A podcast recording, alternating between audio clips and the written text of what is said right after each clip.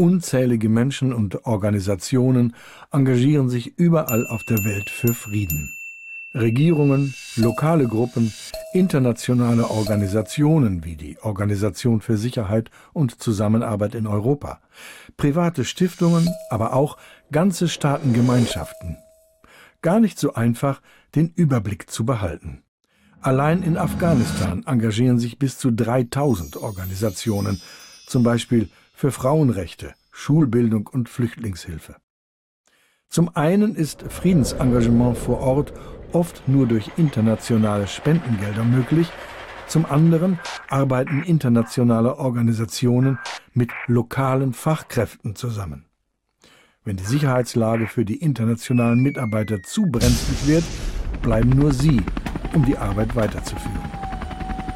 Ein besonderer Fall sind Friedensmissionen. Staatengemeinschaften wie die UN, die Afrikanische Union und die EU entsenden gemeinsam Fachkräfte aus unterschiedlichen Ländern in ein Konfliktgebiet. Solche Missionen werden durch komplexe Abstimmungsprozesse der Mitgliedsländer und die Zustimmung des Konfliktlandes legitimiert. Für die UN beschließt beispielsweise der Sicherheitsrat, wo man eingreift und wie lange. Friedensmissionen übernehmen auch politische Aufgaben. In einzelnen Fällen sogar übergangsweise die Regierungsverantwortung. So vielfältig die Akteure der zivilen Friedensarbeit sind, so unterschiedlich sind auch ihre Interessen. Eine benachbarte Regierung schickt vielleicht Polizeikräfte, weil sie nicht möchte, dass bewaffnete Gruppen über die Grenze ins eigene Land kommen.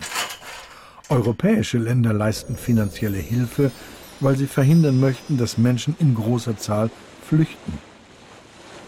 Aus der Kritik von Friedensgruppen, dass internationale Organisationen und westliche Regierungen nicht anderen Regionen ihre Konfliktlösungen vorschreiben sollen, hat sich ein wichtiges Prinzip der Friedensarbeit entwickelt.